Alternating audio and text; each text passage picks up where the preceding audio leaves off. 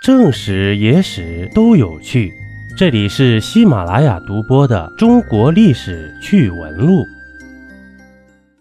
僵尸是否真的存在，还是只是古代人的一种杜撰呢？在我国，关于僵尸的说法是这样的：最早的僵尸是轩辕皇帝的女儿汉魃，蚩尤下了一个诅咒，把她变成了僵尸。僵尸原本是不吸人血的，但天地灵气儿太少，人又是万物之灵，所以僵尸要吸血。还有一种说法是根据道家著作《大千录》的记载，僵尸四肢僵硬，头不低，眼不斜，腿不分，尸体不腐烂。道家所描述的僵尸形象啊，和林正英影视剧里面的僵尸形象完全相符。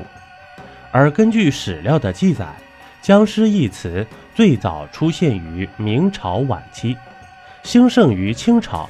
因为清朝后期官员腐败无能，剥削平民百姓，就像僵尸吸食人血一样，所以百姓们是怨声四起，但又敢怒不敢言，只能通过编造各种科幻文学作品，对清王朝讽刺。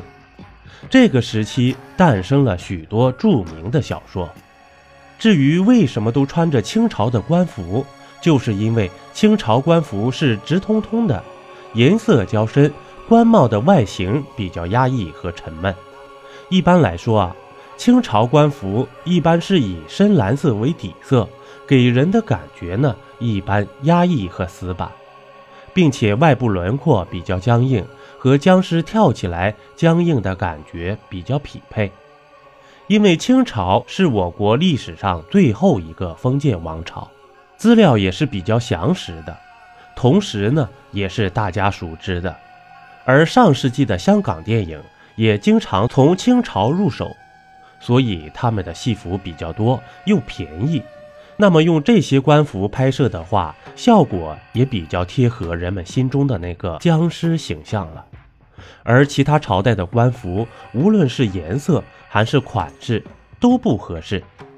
当年的香港僵尸片基本都是低成本电影，所以用清朝的戏服最为划算。